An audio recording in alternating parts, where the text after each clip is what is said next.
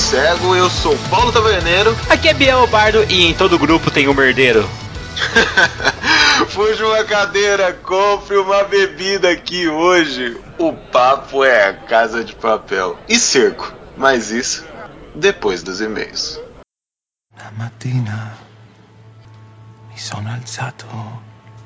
Bella ciao, bella ciao. Mattina mi sono alzato e ho trovato l'invasor. Oh partigiano, Porta porta mi mi vita. vida. Oh bella ciao, bella ciao, bella ciao, ciao, ciao, partigiano, porta mi via. E mi sento di morire.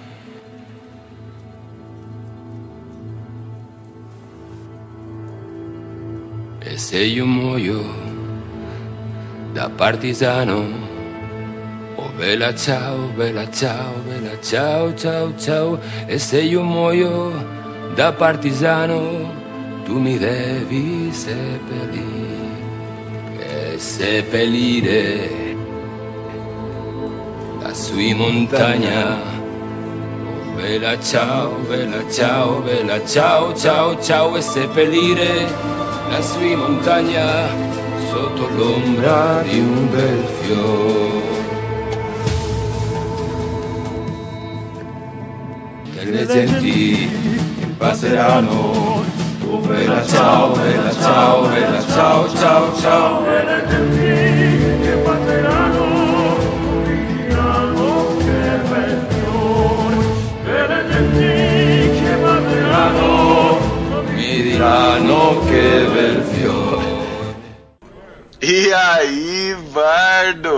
É que tá? Mestrando muitas mesas, cara?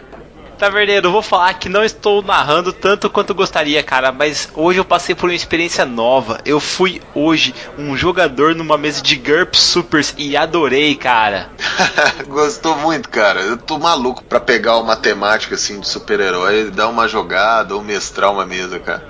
Cara, eu achei muito top e já falei já com o narrador, falei, cara, quando que nós vamos jogar de novo? Que eu quero jogar, quero aproveitar. Achei muito legal, a temática é muito simples e aparentemente o jogo é muito divertido, galera. Sério mesmo, não tem do que reclamar.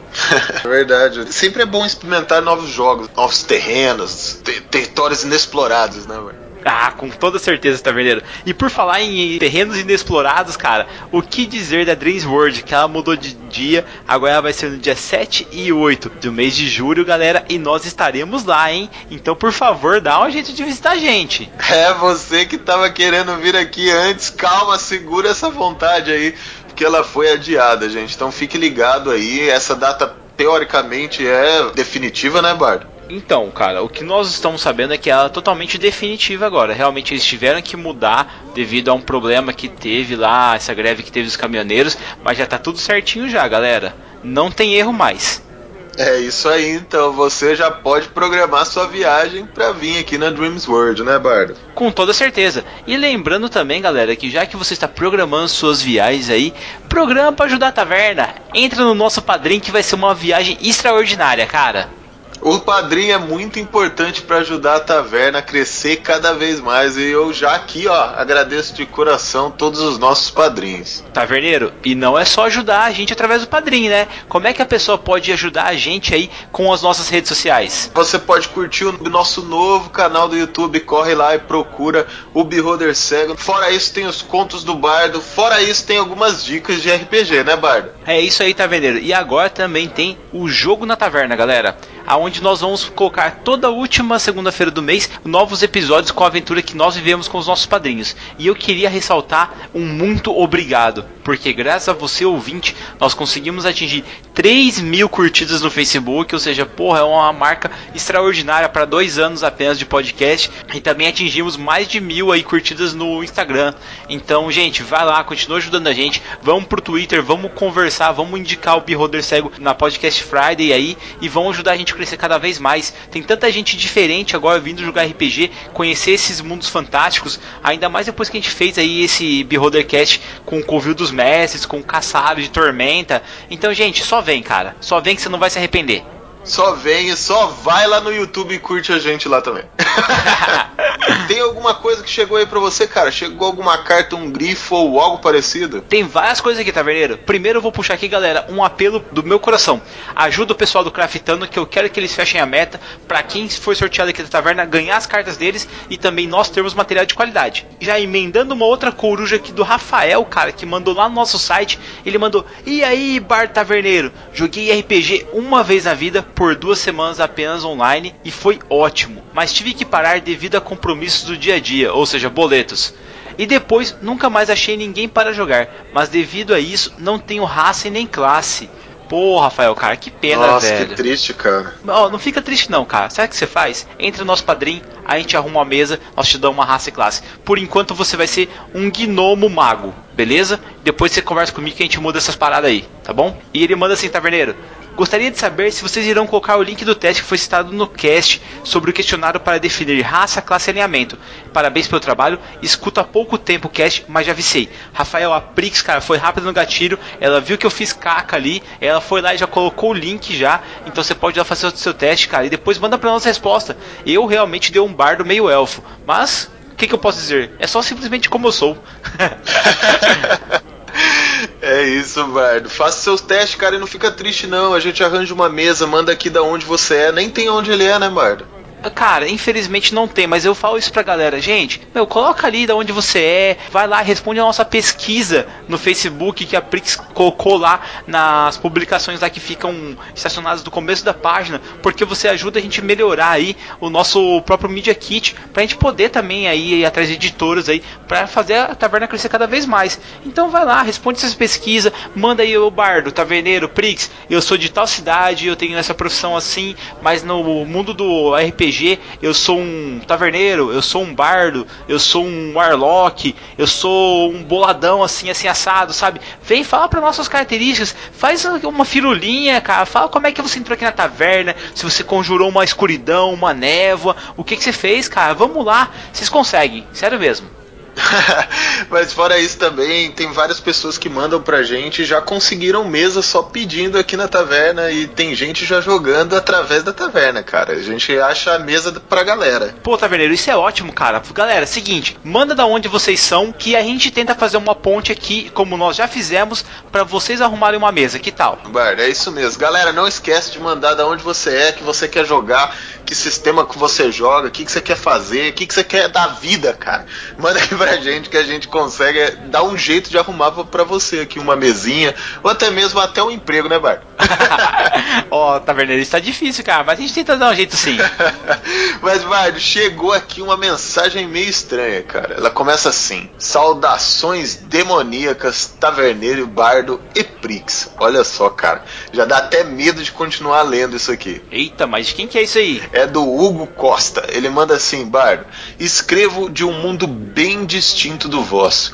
Meu nome é Ed Tanner. Sou um androide e trabalho de motorista, se é que me entendem. E vivo, por falta da melhor palavra, num mundo dominado pela tecnologia. No meu, não há magias como descreves ao vosso mundo, nem mesmo seres mitológicos ou fantásticos. Talvez vós possais fazer um episódio sobre mundos similares ao meu. Caramba, a gente tá devendo mesmo, né, Barda? Tá, cara, precisamos fazer sobre um mundo pós-apocalíptico, precisamos fazer sobre um cyberpunk aí que vai ser massa, né, Taverneiro? Nossa, vai ser muito fera, cara.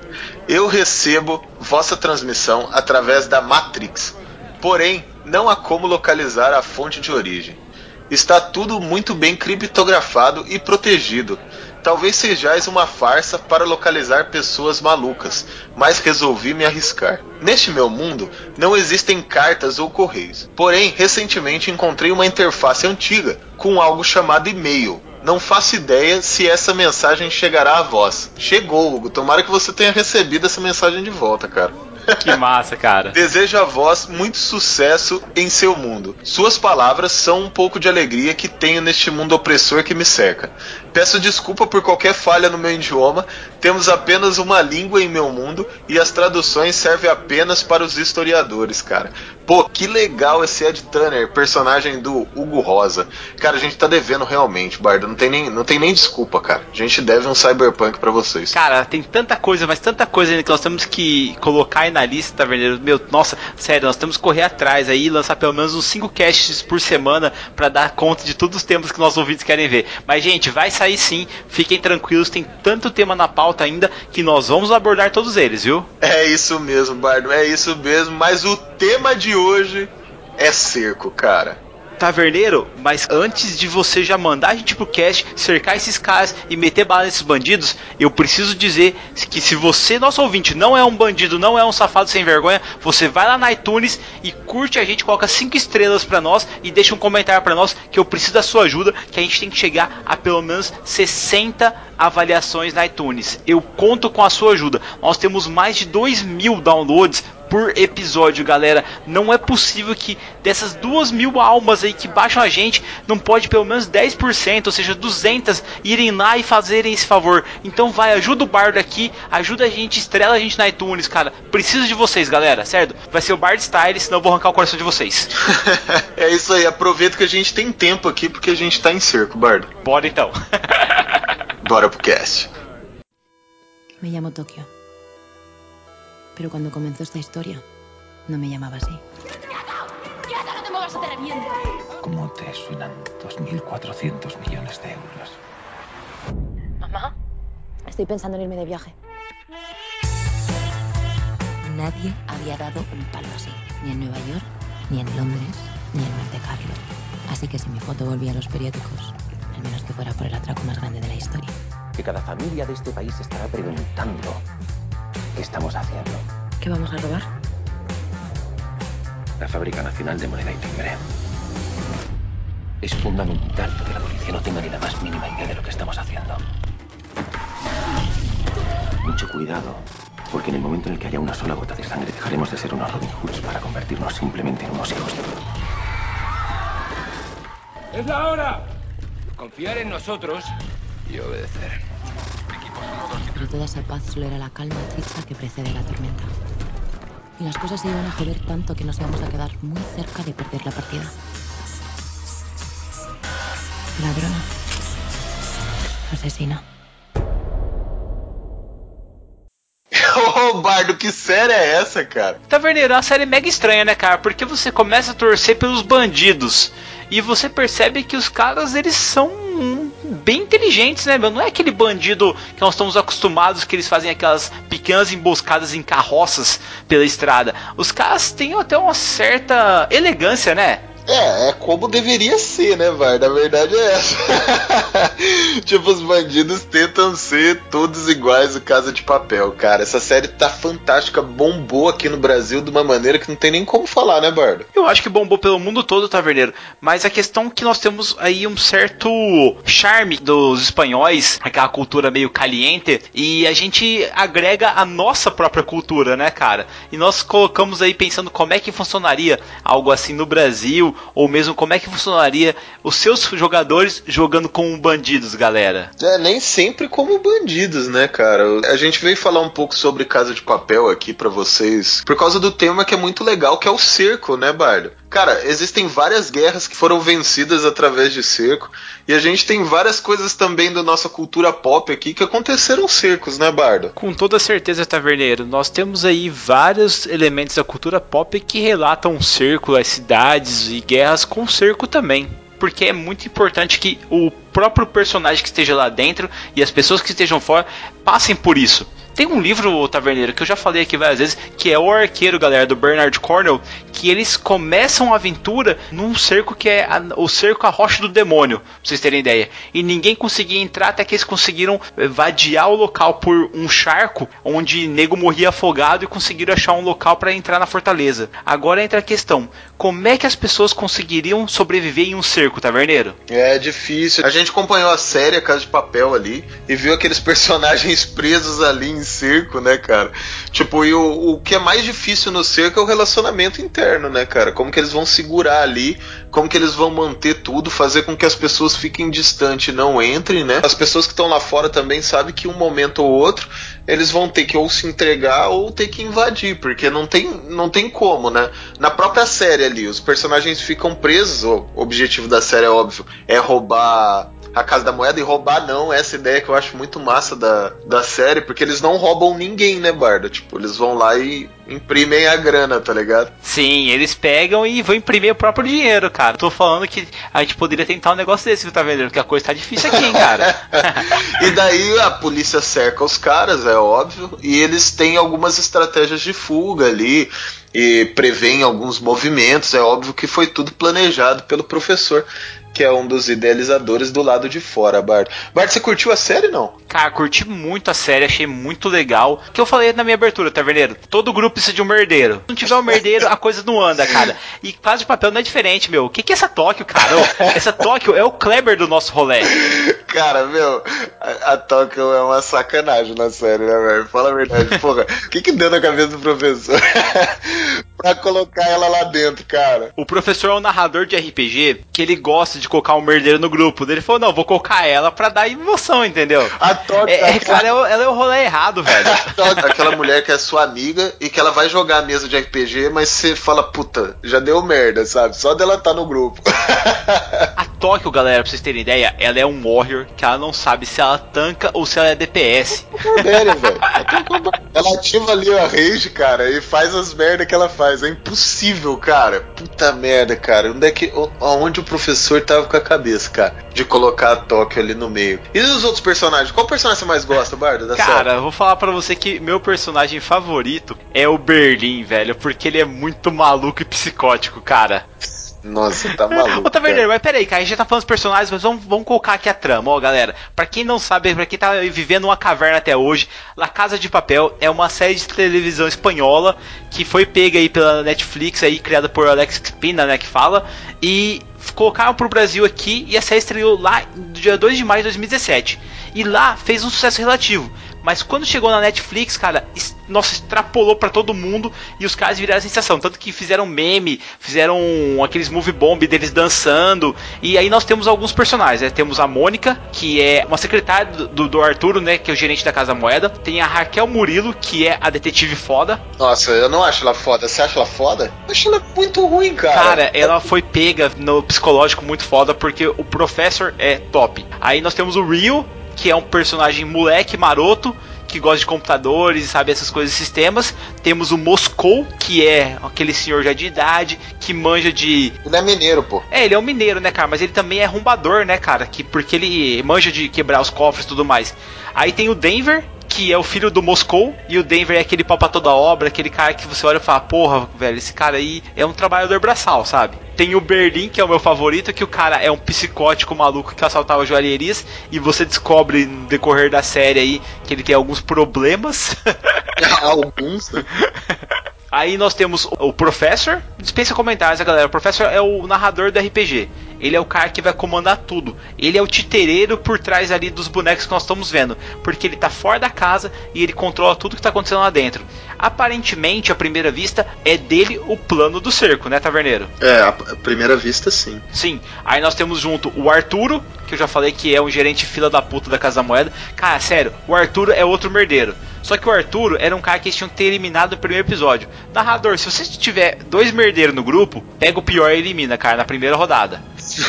é, porque você vai fazer bem a mesa, cara. Ali era um merdeiro NPC e um merdeiro player, pô. Aham. Aí nós temos, junto com essa galera, tem a Nairobi, que é uma favorita minha. Acho que ela é a mulher mais centrada ali na casa. Você não Não é acha? só mulher, né, cara? É a pessoa mais centrada ali, pô. Sim. E nós temos juntos os dois irmãos gêmeos. É o Oslo é, e o Hessing. Isso. Os caras são muito foda, cara. Os caras são grandão e tal. Eles são bem fodidos. E, cara, a história é que eles arrumam, né? Fazem um plano pra assaltar a casa de moeda. O professor chama cada um deles e sair de lá, tipo, sei lá, bilionário, sabe? Tipo, essa, esse é o plano. É simples assim. E eles vão produzir o dinheiro lá dentro da casa de moeda e não vão roubar de ninguém. Eles vão produzir a própria grana. E eles têm alguns códigos que é não machucar ninguém pra população ficar do lado deles e tem tipo, toda a coisa partindo desse posto, né? Mas, cara, a série é fantástica, eu gostei muito da série. Lógico, tem um ponto ou outro que você tem que relevar, pô, é uma série, você vai ter que relevar várias coisas, tá ligado? É uma série que saiu um pouco das séries que eu tava vendo, assim, isso me ajudou. Mesmo gostando muito de super-herói e tal, me tirou um pouco desse mundo. Cara, eu gostei muito da série, principalmente porque ela pega um outro lado do cerco. Por exemplo, galera, não sei se vocês lembram do Abismo de Elme lá do Senhor dos Anéis. A galera lá de dentro tava sendo muito pressionada. Por quê? Lá fora tinha um exército que realmente veio acabar com a aurora dos homens. É um exército que cobria as planícies de negro e metal. Era um exército cheio daqueles é, uruk-hais, muito mais forte do que os orcs normais. Então você via que mesmo os personagens ali estavam acima do medo, eles estavam se cagando, cara. Tipo, eles sabiam que ia dar ruim, sabe? E na Casa de Papel, eu não vejo a galera lá de dentro, taverneiro, tremendo na base. Ô, louco, velho. Apesar deles terem vários problemas entre eles, eu não vejo Berlim em nenhum momento falando, porra, perdi o controle, tô fudido, sabe? Pô, na segunda temporada, quando o professor fica aquele tempo sem ligar, tá ligado? Sim. O Berlim até segura o tranco, porque ele fala assim, pô, vou segurar o tranco, vou segurar o tranco, quando a- o povo tá todo perdendo a cabeça lá dentro, tá ligado? Só que ele fica borradão, porque no final ele fica ligando direto pro professor, tá ligado? Tipo, ele fica ligando, ligando, ligando, ligando, pra ver se o professor não atende. A galera tava com medo lá, assim, é perder um pouco a cabeça. A galera vai perdendo a cabeça em tempos diferentes, assim. Tanto que chega um momento, a Nairobi assume o poder do controle dentro da casa, e depois ela perde a cabeça. Daí volta o Berlim e fala assim: Meu, tá na hora de eu assumir de novo, né? Ela fala: Ah, beleza. Então, tipo, eles vão revezando também essa questão de quem tá na liderança pelo, num determinado momento, pra também a galera não perder muita cabeça. Não foi planejado, mas foi assim que aconteceu lá dentro. Eu acho que deve acontecer isso num cerco mesmo, porque a galera fica psicologicamente abatida, porque quando as coisas começam a dar errado, quem tá sendo cercado ali, né, quem tá sendo prisioneiro, no caso, entre aspas, ele não tem muita liberdade de escolha, assim. Ele tem que manter o plano dele, ele não tem muita opção, sabe?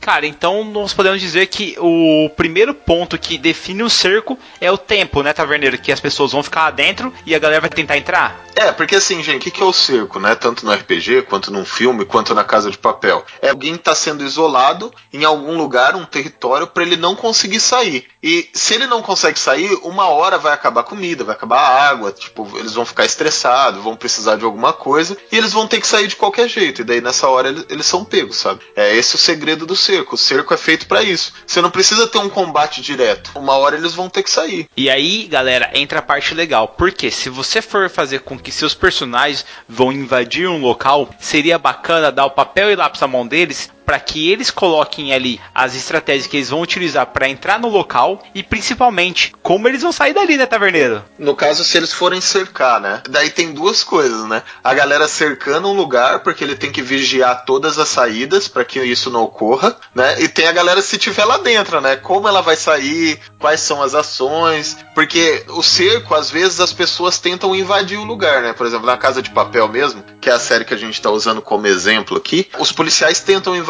várias vezes. Só que o professor já tinham pensado em várias coisas ali, então eles impedem algumas invasões, né? É que ali foi um plano, né? A gente pode ver também o cerco, galera, naquela série Vikings, quando eles tentam invadir França ali, a capital ali da França, Frank, que o pessoal fala ali, que seria Paris ali. O modo como eles tentam invadir aquelas fortalezas com aquelas escadas tentando entrar pelas muralhas. Galera, aquilo ali foi uma loucura, porque não só eles tentaram cavar várias batalhas, só que ao mesmo tempo eles tentaram cortar suprimentos. E a primeira coisa que acontece no cerco quando você está sendo sitiado é que você vai ter que arrumar suprimento onde você puder, porque uma hora a comida vai acabar. Esse é o primeiro ponto. É, e foi isso que realmente acontece. Como é um roubo, no caso na Casa de Papel, eles solicitam para a polícia comida porque eles têm algo muito importante em mãos, né? Que são reféns. Né, Bardo? Os reféns são a garantia deles, né? No nosso caso, na nossa vida real, é óbvio, não no mundo de fantasia, os reféns são muito importantes. Se você estiver jogando no mundo de fantasia, você não vai me pegar escravo como refém, né, cara? Você tem que pegar nobre, né, Bardo? Senão não vai dar certo, pô. Com toda certeza, Taverneiro. Aí que tá o, o pulo do gato, galera. Por exemplo, eu agora estou imaginando que você vai dar o poder dos seus personagens, finalmente deles serem vilões. Aí vamos supor que a primeira coisa deles é que eles precisam de dinheiro, certo? Eles vão tentar arranjar aí um meio de sequestrar um nobre local para extorquir grana ali do próprio local, da própria cidade. Como que eles vão fazer isso? Simplesmente eles vão pegar e vão tentar entrar em um local igual os caras fizeram da Casa da Moeda com um plano. Que plano seria esse, tá vendo? Como é que os caras conseguiram entrar na Casa da Moeda? Você sabe me dizer? Cara, através do carro forte, né? Eles esperaram o momento certo do carro forte com o papel moeda parar na frente, se eu não me engano. E eles entraram rendendo a galera geral e falaram, vamos ficar aqui dentro. E aí desencadeia toda essa parte. Tem que ter um momento onde é que eles pegam as pessoas desprevenidas. É óbvio que eles também pegaram no momento que tava uma excursão de alunos lá dentro para ver como é que funciona a casa de moeda no caso. E nessa excursão, não aleatoriamente, tava uma menina muito importante que era filha de um embaixador, né? Ah, com certeza. E eles já têm já uma moeda de troca muito grande. Mas um ponto legal, assim, cara, que eu acho que ficou marcado pela mídia é a história das máscaras. Qual que é a história da máscara, tá vendo? Por que, que você usa, utilizaria a máscara aí? Cara, a máscara é uma coisa muito legal, assim, muito legal mesmo de utilizar, porque transforma todo mundo na mesma pessoa, sabe? A máscara que eles utilizam é a máscara do Salvador Dali, né? Que é aquela que tem o bigodinho e tal, sabe? Sim. Tipo do V de Vingança, uhum. saca? Não tem nada a ver uma coisa com a outra, tá, galera? É só porque eles utilizam a mesma máscara que eu lembrei aqui de um personagem que eu gosto muito. Mas eles usam uma máscara para que todo mundo fique igual e as pessoas que estão fora não sabem quem que é refém e quem é ladrão, ligado? Sabe quem que fez isso já num filme antes? Quem? O, o Coringa faz isso com o Batman no Dark Knight. Ah, sim. Ele, Legal ele isso, coloca cara. os caras os caras com máscara, a mesma máscara de palhaço, né? E colam as armas nas mãos, sabe? Pra eles não conseguirem largar as mãos. E vendam os olhos e deixa eles andando, assim, no prédio. Coisa do Coringa mesmo, né? E eles utilizam isso também, mas é uma, é uma estratégia muito comum, na verdade, para que as pessoas não saibam quem que são os verdadeiros assaltantes e quem são os reféns. Tanto que até mesmo o Arthurito tomou um tiro lá no topo do prédio, tá ligado? E Taverneiro, uma parada que a gente não pode esquecer, galera, que a máscara representa muito mais do que qualquer outra coisa que você coloque como símbolo. Por quê? Se você tem um símbolo apenas, você não tem uma pessoa a atingir. Se todos ali são iguais, não tem quem você atingir. E isso que o Taverneiro falou. O Arthurito tomou um tiro porque ninguém sabia quem que era refém e quem que era vilão da história. E o mais importante, com uma máscara, você esconde sua dor, você esconde o seu rosto, ou seja, sua identidade. Então, como os caras se apresentaram já com as máscaras, a polícia não tinha nenhum meio de saber quem que eram aquelas pessoas. Então, eles não tinham como atingir. Se vocês assistiram a série, no começo já eles começam a descobrir a identidade de algumas pessoas. E a partir desse momento, eles começam a bater nessas pessoas e até chega um ponto que eles pegam um personagem e eles difamam o personagem um monte para tentar fazer com que a comoção popular fique contra os assaltantes. E isso é um plano legal, porque dependendo de como você for fazer aí uma invasão ou mesmo você for tentar sitiar uma cidade, pessoal, se o público lá dentro tiver contra você, meu amigo, você tá lascado, cara. é pior. E é, até uma curiosidade que eu nem sei se é verdade, tá, gente? Vocês me corrijam aqui, tá, sobre isso. O Dali, se eu não me engano, em algum momento ele apoiou os movimentos comunistas, né? E a Bela Tchau é, se eu não me engano, é um, uma música comunista, não é? Cara, sinceridade, eu não sei dizer isso porque eu não conheço muito o trabalho dele. Eu realmente fui conhecer o Salvador Dali devido à máscara da Casa de Papel e as referências. Só isso só, cara, sério mesmo.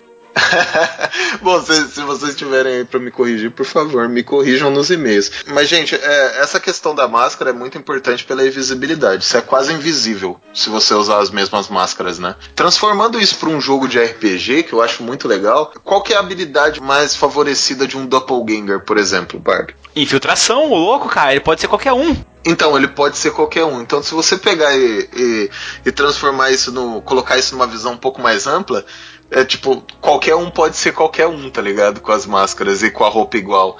Então, tipo, cara, isso é muito foda. É muito foda. Imagina se os soldados atirariam virotes contra uma princesa que tá lá dentro do, do castelo sabe? Tipo, nunca, sabe? Nunca. Nunca, jamais, cara. Mas vamos combinar que aí o professor foi o mestre do negócio, né, cara? Arquitetando tudo ali. O professor, gente, pra você ter ideia, ele é um gênio do crime, cara. Sério, eu olho para ele, eu não imaginava que ele tinha tanto potencial como um vilão. E eu penso, sinceridade, eu tava pegar e adaptar o professor para um D&D, cara. E o professor é muito foda, Bardo, porque você vê ele, você fala assim, pô, Ele é um cara frágil, né? Que é uma mente brilhante, mas ele precisa das pessoas para ser frágil. E daí, em um determinado momento da série, ele. ele é o Chuck Norris de óculos, cara, segundo o policial. e ele rebenta o policial, tá ligado? E daí você fala: caraca, tipo, ele também usa uma máscara, tá Uhum. ligado? Ele usa a máscara de professor, tá Sim. ligado? A- o professor também é uma máscara. Esse óculos, essas paradas também é uma máscara. Porque, tipo, ele e o Berlim, tipo, cara, são unicarne, Uhum. sabe? E cara, esse detalhe que você falou aí me lembrou de um personagem da série de mangá Samurai X, que é o Gen, que é um titereiro. Ele chega e fala assim, uma hora contra ele tá lutando com o Aoshi, ele fala assim que um titereiro não pode ser mais fraco do que o boneco que ele empunha. E na época que eu assisti a Casa de Papel, eu imaginava que o professor era justamente isso, um cara frágil que seria somente do crime. Mas não, galera, ele também é tão forte quanto os caras que estão lá dentro da casa, ou até mais. E ele, como o Taverneiro disse aí, ele e o Berlim são um e carne. E mais do que isso, os dois têm um pensamento muito legal, porque um sabe controlar muito bem a situação interna de crise e o outro tem um gerenciamento externo muito grande, né? Nossa, e fora de base, assim, existe muita coisa ofuscada ainda desse relacionamento, assim. O Bardo eh, acha que eles são irmãos de sangue. Com toda certeza, cara. Eu acho que eles são irmãos de sangue. O relacionamento deles ali é coisa de irmão, cara. Eu acho que não, eu já acho que eles não são irmãos de sangue, não. O Bardo já acha isso, sabe? E daí tem alguns fatos que você vai criando as histórias dos personagens, assim, e vai tentando, tipo, filtrar, assim, porque, tipo, é. O, o professor conhecia gente do submundo que era muito mais barra pesada do que a galera que tava lá dentro. Aham. Por que, que ele chamou essa galera pra entrar lá, sabe? Que, tipo, são desconhecidos, assim. Saca? Isso, isso me incom... não me incomoda, mas fica uma pulga atrás da minha orelha, saca? Cara, eu acho que ele pegou uma galera que não tinha nada a perder, Taverneiro. Pelo menos assim, quando eu comecei a assistir a série, eu, fui- eu vi ele indo atrás da merdeira, da Tóquio, eu falei, cara, ele só tá querendo gente que são dispensáveis. Que se der BO, tipo, não vão conseguir ligar ele, sabe, o negócio. E ele com o Berlim lá dentro, cara, uma grana ele ia ganhar. De qualquer maneira. E ele sabe que o Berlim tá com os dias contados. Então, se o Berlim conseguir sair com a grana, ele ganharia então em, em- cima disso, sabe? É esse que é o meu pensamento. E o professor, na minha opinião, ele não começou esse crime pra roubar dinheiro. Ele começou esse crime por causa do pai dele, das memórias do pai dele, do pai dele ter arquitetado esse plano falar, não, eu quero fazer isso, sabe? E é um crime perfeito, Taverneiro, porque você não tá roubando o público, você só está imprimindo pra jogar mais no mercado, cara. Não, sim, porque ele não tá roubando ninguém, na verdade, né? Ele, ele entra na casa de moeda e imprime a grana. Tipo, faz uma injeção. Ele até. Foi o argumento que fez ele ganhar a Raquel, né? Que é a policial, sabe? Ele falou: Meu, não tô roubando ninguém. Os caras fazem isso com os bancos direto, sabe? E eles chamam de injeção de blá blá blá, injeção de dinheiro, sei lá o nome que eles falam. Então, tipo, cara, é, é- é realmente uma parada foda, assim, que eles fazem, sabe? E você fala da Raquel, né? Que é de policial, que toma conta do caso, assim. Você achou ela boa? Achei ela merda, cara. Achei que ela é muito ruim, cara. Ela é muito ruim. Eu acho que ela é boa, cara. Ela é um policial foda. Ela tem um faro bom. Só que, cara, ela tá num momento muito frágil. O professor acabou se aproveitando desse momento. Cara, que o arco dela é mais longo e ela vai surpreender todo mundo. Na minha opinião, tá, galera? Então, pra mim a série não devia continuar, cara. cara, eu acho que eles têm muito a mostrar ainda. Mas, tipo, eu não quero saber como que é a vida dos caras fora da casa de papel, tá ligado? Eu queria saber como que era o roubo, cara. É- essa foi a história, sabe? E, tipo, sei lá, sei lá se eu quero saber o que, que aconteceu com o Rio, sabe? Sei lá que eu quero saber o que aconteceu com a Tóquio, sabe? Eu quero caçada, cara. Eu quero Prison Break segunda temporada, sabe? Os caras fugindo com grana mesmo. E, meu, o nego atrás deles nos encalços, entendeu? Não vai ter onde esses caras se esconderem. Porque, taverneiro, eles pegaram e pararam a Europa inteira ali. Querendo ou não, eles ficaram ali, acho que foram 10 dias, né? O total. É, tipo, ficaram sitiados ali 10 dias. Agora imagina só, gente, pra você ter ideia, ali é a casa da moeda. Toda moeda sai dali e vai para os bancos. Chega uma hora que não tem mais grana circulando, porque tá tudo nos bancos. E aí, o que, que acontece com o dinheiro na, na rua, galera? Começa a ter escassez. Isso dá um BO dos infernos. Então, assim, eles afetaram a população. Isso não é muito mostrado na série, mas eles afetaram. E, querendo ou não, eles passaram a mão na cara da polícia inteira, gente. Sério, porque o exército foi invadir, eles conseguiram barrar os caras, eles tinham gente infiltrada ali dentro da polícia sem a polícia saber, eles conseguiram ludibriar a mulher que tava fazendo toda a operação ali do caso. E ainda quando aquele eh, cara lá mais velho assumiu lá e tentou colocar alguma ordem na casa, o cara tomou porrada, velho. Foi muito bom, sabe? Eles mandaram muito bem. Não, então, isso é fato. Eles mandaram muito bem, mas eu não sei se eu quero assistir a continuidade dessa série, saca? Sei lá, eu achei que foi legal, cara. Porra, eles mataram meu personagem que eu mais gostava, pô. Eles mataram... Quem que era? Eles mataram Moscou, pô. Sacanagem, cara. Cara, eu queria ver porque assim, no começo da série, nós fomos apresentados a Tóquio e ao Professor ali principalmente. E você vê que a Tóquio é a merdeira. Só que ela fala uma frase que é muito legal. Ela fala assim: Ela fala uma frase que é muito legal, tipo, eu sou merdeira. Essa... É, ela fala assim: eu levo a morte onde que eu vou. Então eu acho que o arco dessa personagem é realmente ela viver cercada da morte, galera. Quem se envolve com ela vai morrer. Ela é como o sucubus do inferno, tá verdadeiro? Mas, ó, falando mais da série, assim, peguei algumas coisas, não sei se você concorda. Parece, cara, que o, o Berlim, ele é militar mesmo, tá ligado? Porque ele chama sempre o Helsing e o Oslo de soldado, sabe? Então, você me falou isso, cara, e eu não tive essa impressão, não. Eu acho que eles respeitam Berlim, porque desde que a gente é apresentado o personagem, ele, diferente dos demais, parece ser um lord. Você não teve essa impressão que o cara era um gentleman? Mas você já reparou que, tipo, tá certo que o Oslo e o Helsing, eles vieram de fora. Sim. Até o irmão dele ajudou na fuga lá, né? Tipo, de, do lado de fora. Mas, cara, você não viu que é, ele chama os caras sempre de soldado? Tipo, meu, isso é uma ordem, soldado. Não ia ser à toa, sabe? Eu acho que eles aí são militares, velho. Tenho certeza, mas eu fiquei com essa impressão. Principalmente no final, sabe? No final, na hora que ele pede pro cara explodir e tal, ele até fala isso pro cara, sabe? Mas por isso que eu falo, cara, será que não vale a pena então ter uma série para mostrar o Berlim? Como é que o Berlim era antes da Casa de Papel? Você quer ver realmente isso? Tipo... Cara, eu acho que assim, tem tanta série merda no mercado e a Casa de Papel ela foi contra isso, sabe? Pô, mas tem tanta massa também, cara. É, Não, tipo, sim. sei lá, eu acho que poderia fazer outra série, sabe? Você quer fazer uma série da história? Então, por exemplo, pega Tóquio e chama uma série de Tóquio, sabe?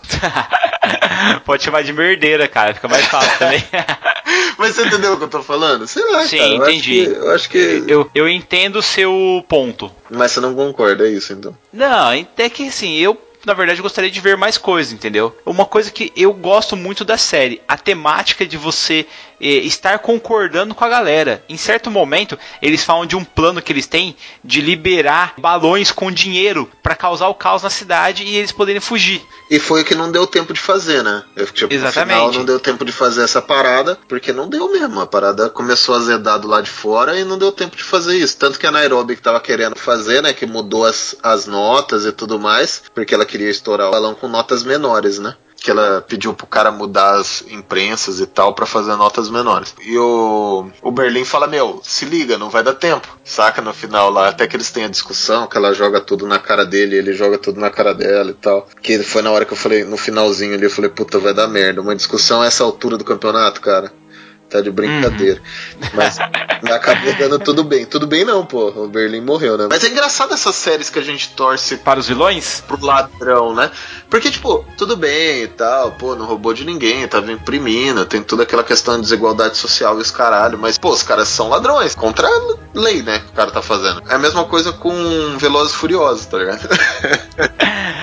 É que em tese, cara, Velozes e Furiosos, você entende o lado do Vin Diesel ali, tudo que ele foi marginalizado e tudo mais tal. A temática funciona aqui na Casa de Papel também, porque você vê que os caras são alguns desajustados. E o professor ainda bate muito nessa tecla, tá vendo? Ele fala assim, cara, eu não quero que vocês matem ninguém, porque enquanto a gente não matar ninguém, o povo vai estar do nosso lado.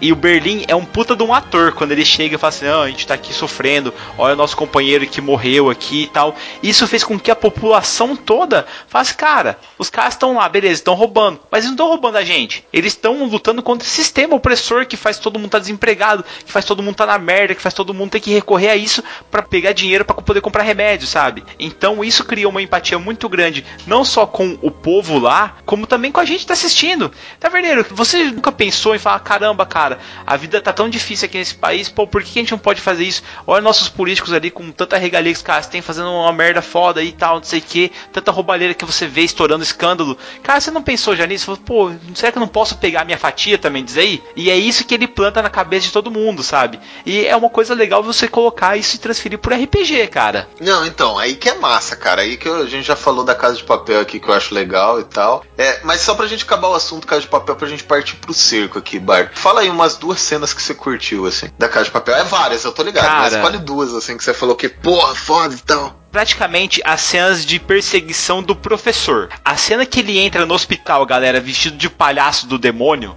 é muito foda, porque você vê que o cara tá meu, precisando fazer um negócio e ele vai e ele usa crianças pra conseguir fazer o esquema dele. E a outra parte massa é no ferro velho que ele tá tentando apagar as digitais. Cara, ele pega e joga gasolina no olho, cara, e arrebenta todo o rosto dele e sai todo belezadinho del platooning ali, cara. Pô, assim, a gente fala, pô, a galera lá dentro tá sofrendo. Mas esse cara tá ali fora, velho, e ele tá tendo que ralar pra caramba também pra fazer o esquema dar certo. Ele tem que ir lá e tem que tentar ludibriar a mulher. Nossa, é muito massa, cara. Não, é foda mesmo, cara. Sabe qual parte que eu achei muito massa? De verdade. Eu achei a, a parte que ele tira a máscara dele, né? Que é a parte que ele bate no policial. Aham. Sabe, você- porque você fala, pronto, fudeu, né? Já vem aquele cara foda e tal. Pô, quando ele começa a insultar o policial, cara, é muito. Sim. Você tem que bater em mulher mesmo que você não aguenta um homem, não sei o que, não sei. Nossa, velho, é muito foda. Eu falei, cara, esse policial vai dar tanta porrada nele. é, então.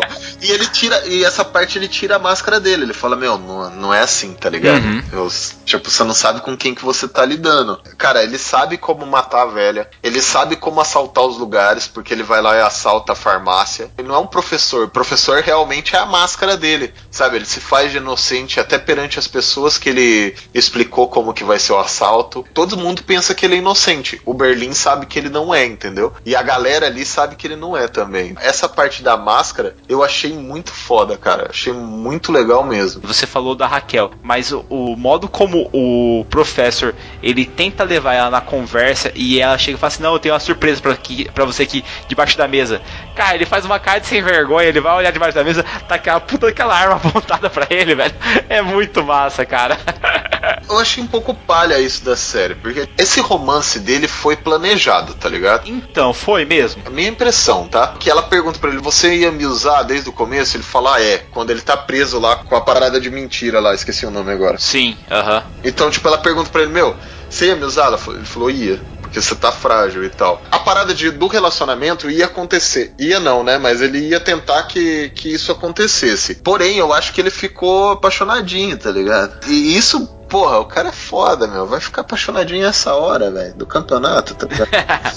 Eu- isso eu acho que é meio palha, assim. Eu, eu pensei que no final ele ia passar ela pra trás, tipo, hardcore, entendeu? Ia, sei lá. Cara, amor, velho, acontece em qualquer lugar. E quando acontece numa situação dessa, que é uma situação de estresse, cara, é muito legal de se lidar, sabe? Tem vários livros que a gente lê, mesmo séries, filmes, que tem um romance ali, tem alguma coisa ali envolvendo os cercos, que são legais, cara. Pô, o próprio A Cruzada, sabe? Que, assim, tem muita gente que fala, nossa, o filme é horrível, não é nada histórico tal. Beleza, cara, não tô me importando com isso. Tô me importando com as cenas de batalha. E tem a cena de luta lá pelo Muro de Jerusalém lá, que é muito animal. E ali, se você vê como é que funciona realmente um cerco, com trebuchês, com torres tentando invadir, com os caras tentando levantar o standard lá em cima lá para balançar para dizer assim, quem manda essa porra é a gente, sabe? Cara, aquilo ali é muito massa de ver. É, exatamente, cara. Vários outros filmes também tem essa cena, né? E isso eu acho muito legal. Tem até uma cena no próprio Cruzada, né? Que tá lá o Orlando Bloom e tá lá preso e tal. E ele fala, puta, eu preciso de soldado. E daí ele chega pra um cara e transforma o cara em cavaleiro, né? E tipo, o cara fica bem mais, tipo, pô, agora vai e tal. Mas tipo, tava na merda do mesmo jeito, entendeu? Aquilo lá,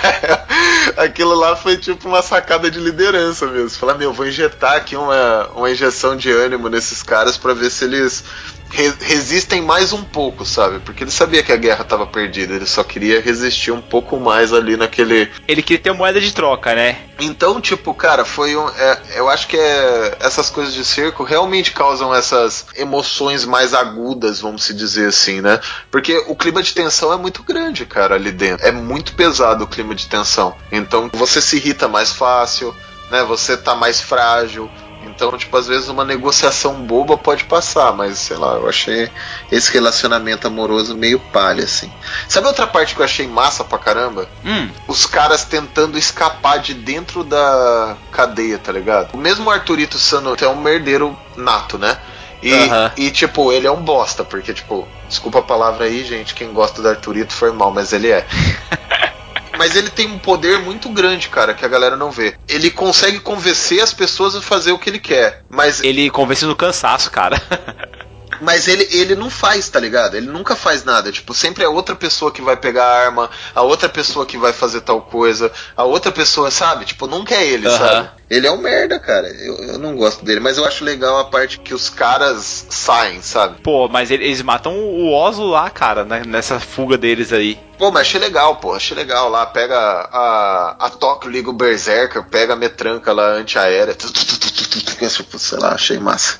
Eu acho massa pra caralho. Essa parte também é muito boa. Nossa, lembrei de uma. A troca de máscara, velho. Ah, sim, isso aí. Caraca. Contra infiltradores tem que ter um plano B, né? Os caras veem que todo mundo usa máscara. A ideia dos caras é, pô, então vamos fazer o seguinte: vamos mandar a galera in- invadir a Casa da Moeda com a mesma máscara. Daí os caras vão achar que é refém também. E daí, de repente, quando o cara vai invadir, tá todo mundo de máscara diferente, cara. Puta que foda, velho. o cara tentando sair dali pra falar aborta, aborta, aborta. Nossa, muito bom, cara. É muito massa, é muito massa mesmo, Bardo. Você tá chefiando esse cerco aí, cara. No caso deles ali, é, o negócio deles era o dinheiro. No seu caso, vamos colocar que você tem que resistir a um exército inimigo, cara. Como que você faria aí a primeira parte da resistência? Você tentaria ganhar tempo, você tentaria atacar os inimigos que estão lá fora, tentaria semear alguma coisa. Porque nós temos aí fatos históricos que os caras começavam a jogar corpos para dentro da fortaleza para espalhar doença. É, o mesmo os caras começavam a executar pessoas lá fora para acabar com a moral dos captores ali. O que, que se faria, cara? É, porque, por exemplo, igual mesmo quando eles sitiaram não só o abismo de Elm lá no Senhor dos Anéis, quando eles sitiaram a Cidade Branca, né?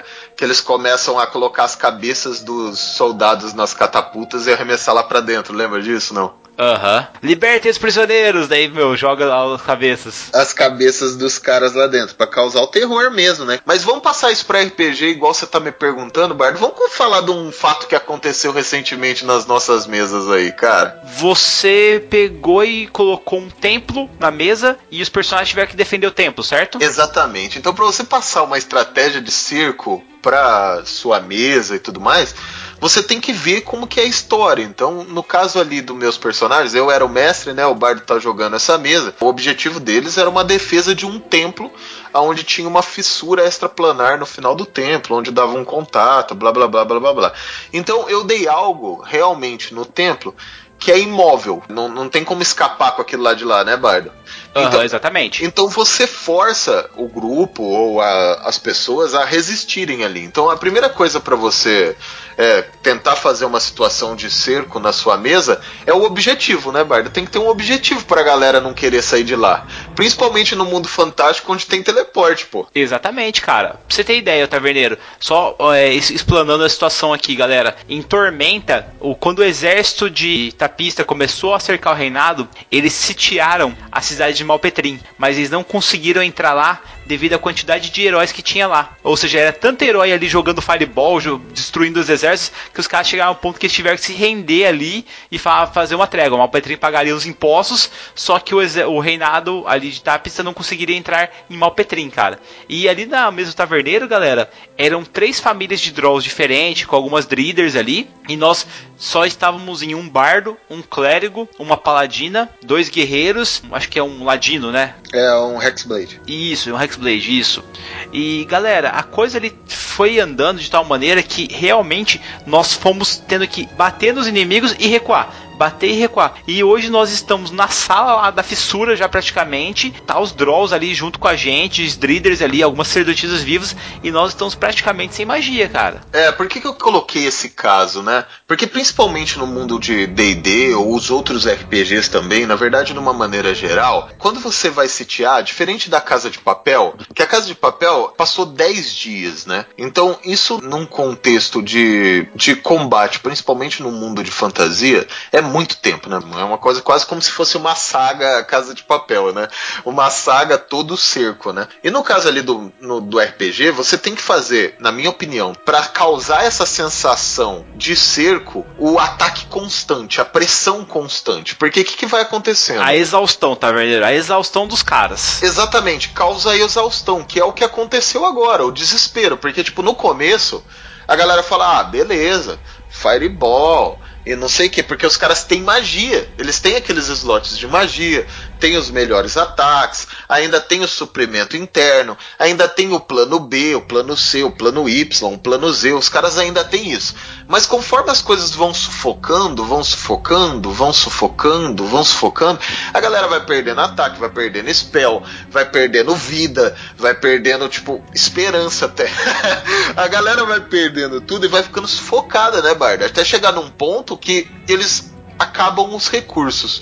E quando acaba o recurso é que começa realmente a situação de cerco, né, Bardo? Aham, uhum. aí começa a ficar feio, galera. Aí é nego tendo que fazer escolhas. E isso quer dizer que você vai ter que colocar ou seus guerreiros na frente, ou você vai ter que fazer uma entrada forçada, ou você vai causar erros dos inimigos. Isso é uma coisa muito bacana, porque no, no caso do taverneiro, a gente está trabalhando com um templo em três andares. O primeiro andar é onde os caras invadem, o segundo é uma sala que dá acesso a o fosso que vai levar essa fissura e o terceiro é o fosso da fissura. Então você tem combates em vários lugares ali. Para você ter ideia, se você assistiu o Senhor dos Anéis no primeiro episódio, sabe quando o Pippin dá aquela cutucadinha e cai o balde?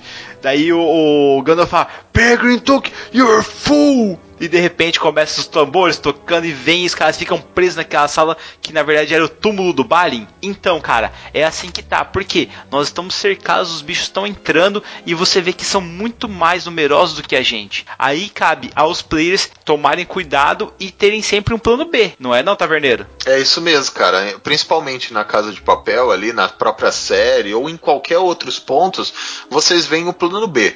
Vou te mostrar, vou te mostrar como isso acontece. Por exemplo, no Abismo de Elm. Lembra quando eles são cercados, Bart? Aham. Qu quantidade gigantesca de pessoas cercando e tudo. A batalha tava acabada, cara. Os caras iam sair do abismo de Elm. Qual que era o plano B? As mulheres e as crianças atravessarem pelo túnel Sim. e eles lacrarem o túnel, uhum. lembra?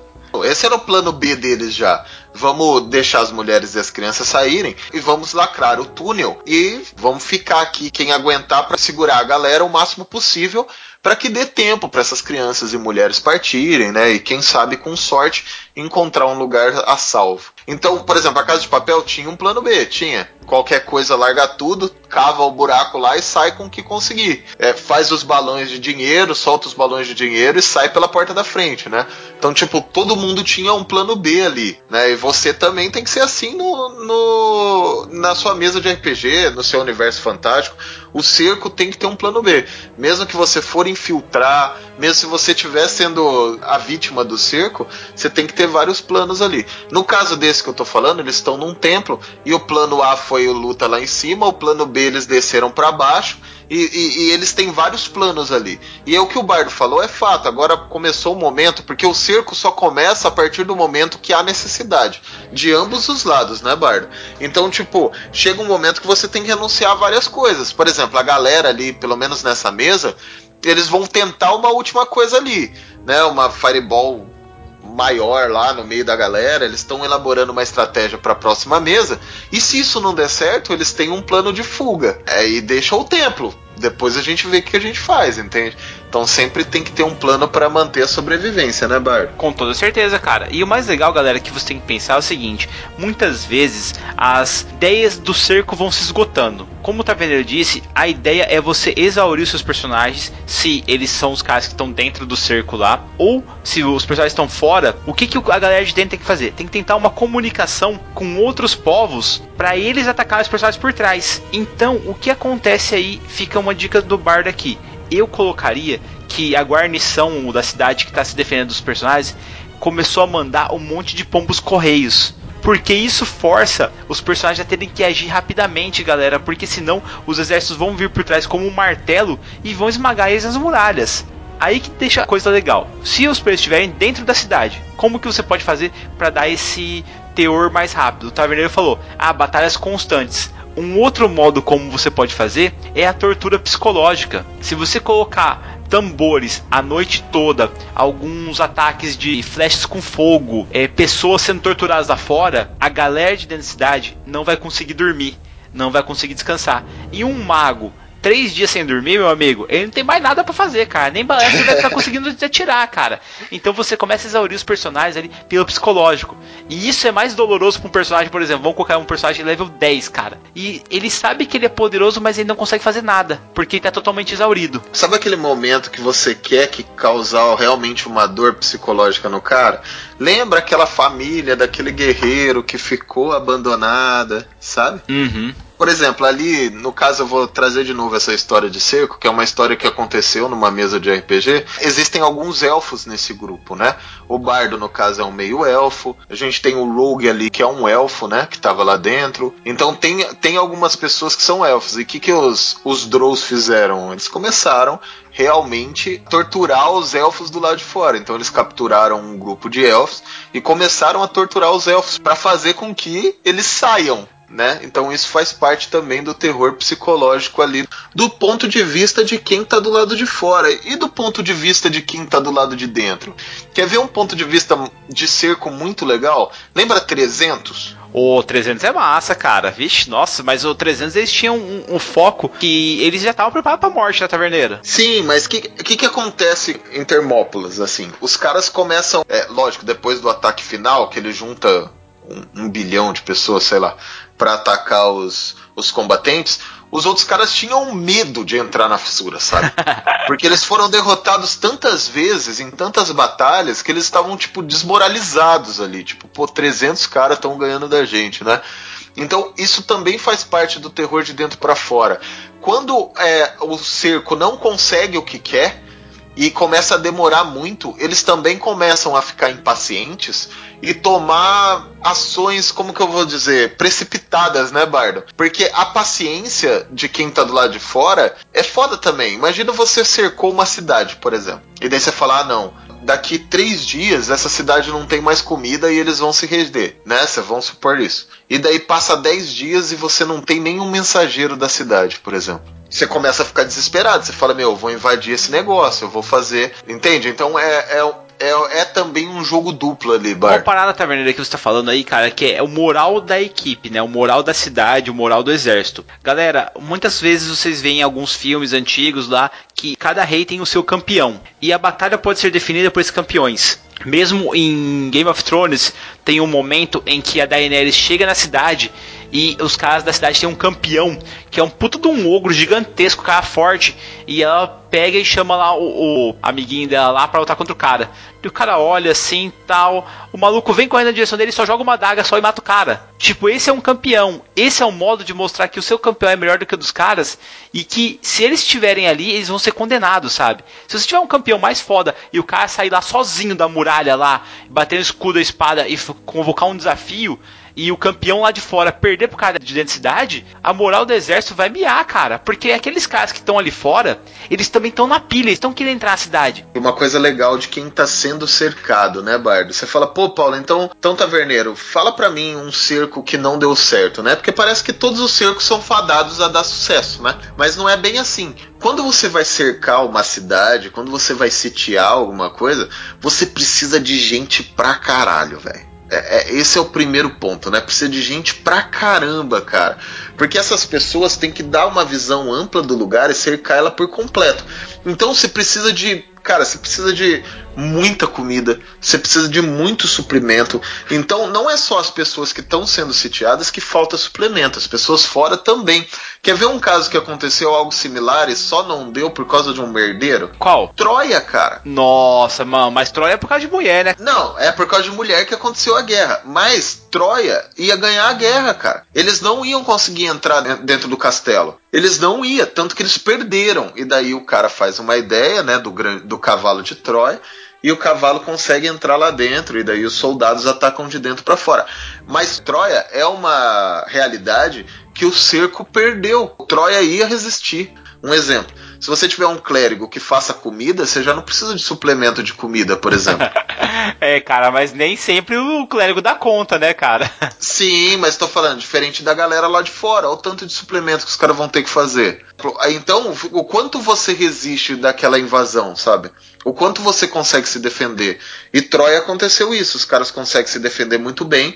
Todas as investidas de Agamenon e seus soldados não conseguiram invadir Troia. E daí eles tiveram sorte por causa de, sei lá, fizeram uma homenagem a Poseidon e os, e os caras aceitaram, tá ligado? Mas o cerco não deu certo, né, Bart? O cerco foi falho.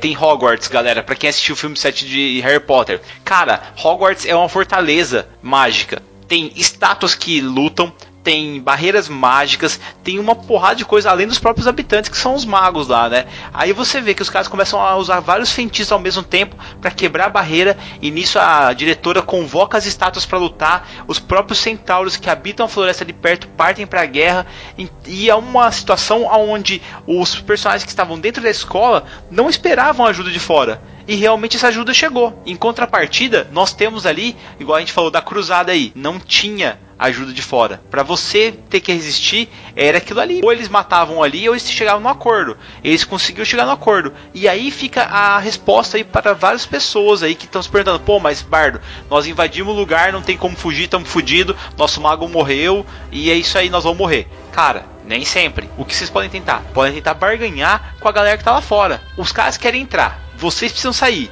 Todo mundo pode ganhar, cara. Só que vai ter que abrir mão. Um vai ter que abrir mão aqui, outro vai ter que abrir mão aqui. Aí vai de vocês pegarem e colocarem isso para os players também. Porque se você quer colocar os players numa situação dessa, dê oportunidade deles negociarem. É. Faça com que eles peguem e tenham algo a abrir mão. Só que assim, faça com que seja doloroso. Porque se os caras entrarem naquela situação, cara, foi porque eles não tomaram cuidado. Então eles têm que pagar por isso. O que, que você acha, Taverneiro? É, eu acho que sempre quando você vai usar alguma estratégia de cerco, sempre quando você vai usar qualquer situação na sua mesa, tem que ser uma situação que você deu uma saída para os players, né? Uma ou mais.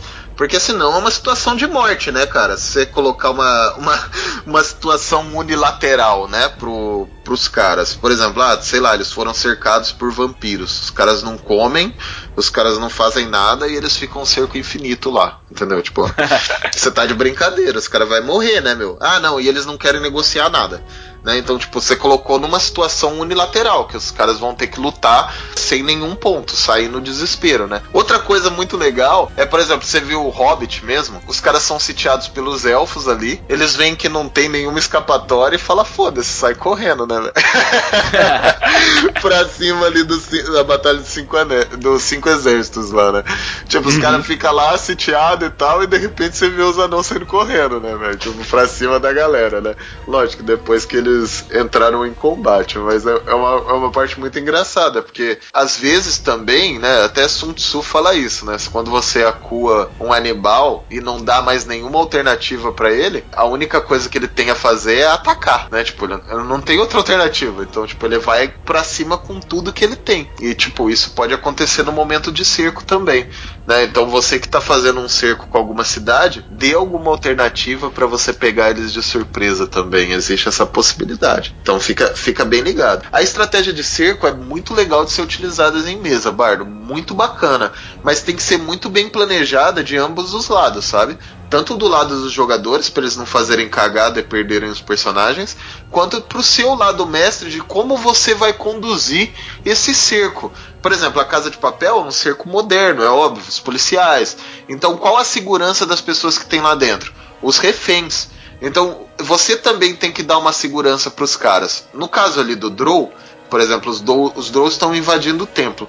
Qual é a segurança que os personagens têm? Que eles vão querer chegar até a fissura. Tipo, essa é a certeza deles. Então essa certeza tem que estar tá muito clara, sabe? Qual que é a certeza dos policiais ali fora da casa de papel? Eles querem manter os reféns a salvo, senão eles já tinham invadido dando tiro em todo mundo.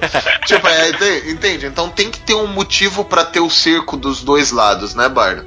Tem que uhum. ter um objetivo dos dois lados. Porque se for unilateral, não tem lógica. Vamos supor. Vamos supor que os Drows tivessem querendo entrar no templo por causa de dinheiro. Você acha que eles iam entrar no templo? É óbvio que não, ia procurar dinheiro em outro lugar, um lugar mais fácil.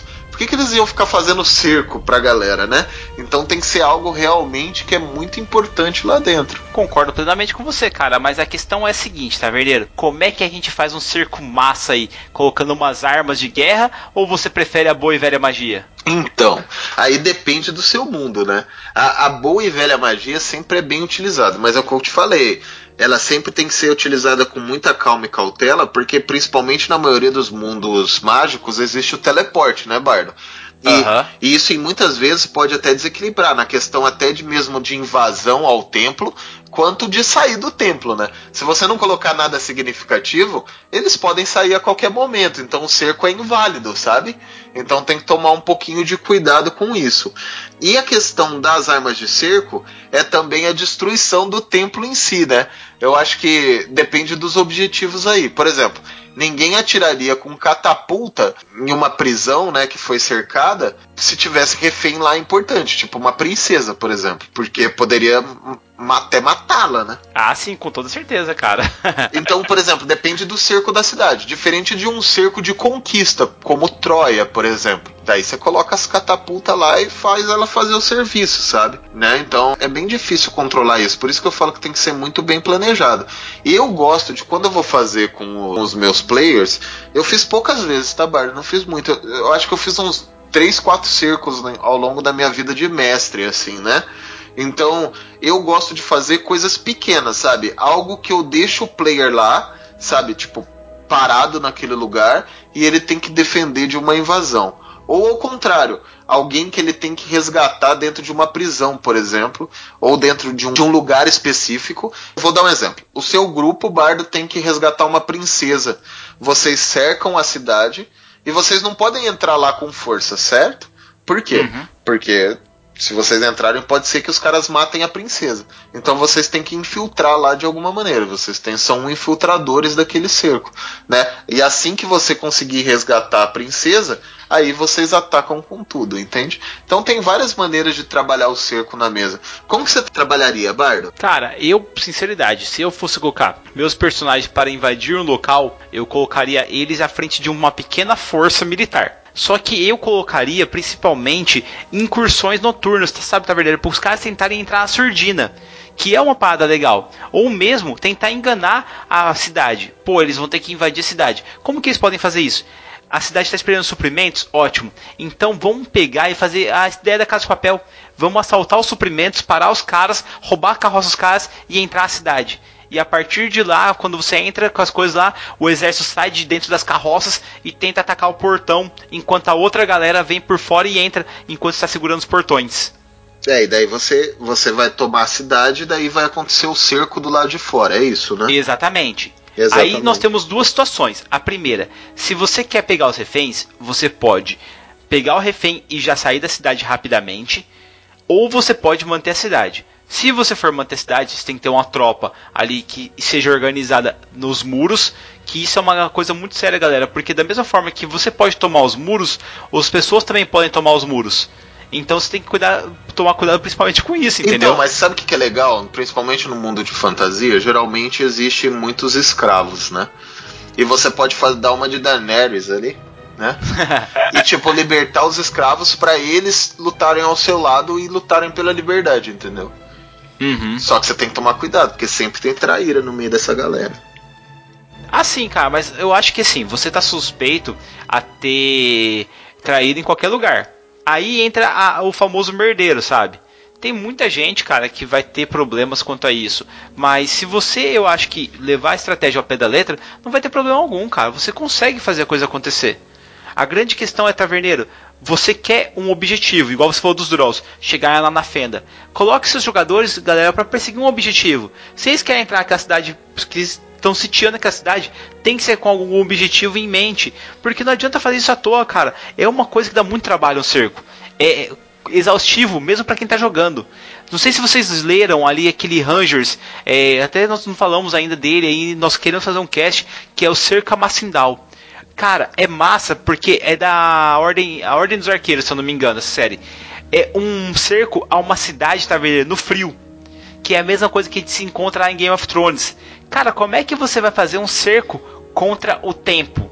Contra as tempestades glaciais, ou mesmo no deserto, no, no deserto, como foi o cerco né, ali às cidades egípcias. É muito massa, cara, porque você vai ter que se adaptar. Sim, e outra coisa que é legal, assim, o cerco, é, se você quiser trazer pra realidade, assim, é pau a pau com uma trincheira, né, Bardo? É aquela Então, parada aí de psicológica cara- de ficar esperando, não sabe quando a galera vai atacar, e tipo, você sempre tem que estar pronto, sabe? Então é, é foda. Você falou em trincheira, agora você me lembrou do cerco que teve a Califor, da Aliança Negra, que estavam fazendo a carruagem de Ragnar. Galera, todo mundo achava que era um tanque de guerra que ia aguentar a porrada. E a carruagem de Ragnar, na verdade, era um tipo do metrô que eles estavam construindo por baixo da fortaleza. Então pensem nisso. Se vocês chegarem num lugar que é inexpugnável, que vocês não vão conseguir entrar por cima, pela frente, batendo de frente, tenta por baixo, meu amigo. Se você tiver alguns anões junto com você então no grupo, cara, dá pra ir cavando e moldando a rocha e tal e fazendo um túnel por baixo da cidade pra invadir essa cidade. É, isso é muito legal, principalmente quando tem um universo com magia, né, cara? A magia abre abre brecha pra muita coisa, muita coisa mesmo, cara. E às vezes, Barda, também chega naquele momento que é o que eu falei do cão do cão acuado, que só cabe atacar, né, cara? Às vezes Sim. também você atacar o circo externo, é, às vezes eles esperam tanto que você saia de lá rendendo, né? E não saindo pra cima. Também existe essa possibilidade. Quando você achar uma brecha, porque assim, o que você precisa entender quando você tá cercado é que você não precisa, a não ser que você tenha protegendo algo lá dentro, mas você não precisa sair e eliminar o exército que tá de fora. Você só precisa fugir, entendeu? você não precisa sair e acabar com o exército que tá lá. Você só precisa sair correndo. Esse é o seu objetivo ali naquele momento, né? E, e às vezes os caras ficam, poxa, mas tem muita gente lá fora e tal. Mas você não precisa combater todo mundo. Você só precisa de uma brecha pra você escapar daquele lugar. Concordo totalmente com você, Taverneiro. E quando que a gente vai começar esses cercos, cara? Cara, eu acho, na verdade, que você tem que pegar o seu dado, passa na casa da galera e vem aqui pra casa porque eu já tô preparando a mesa, Bardo. Falou, galera. Tchau, tchau.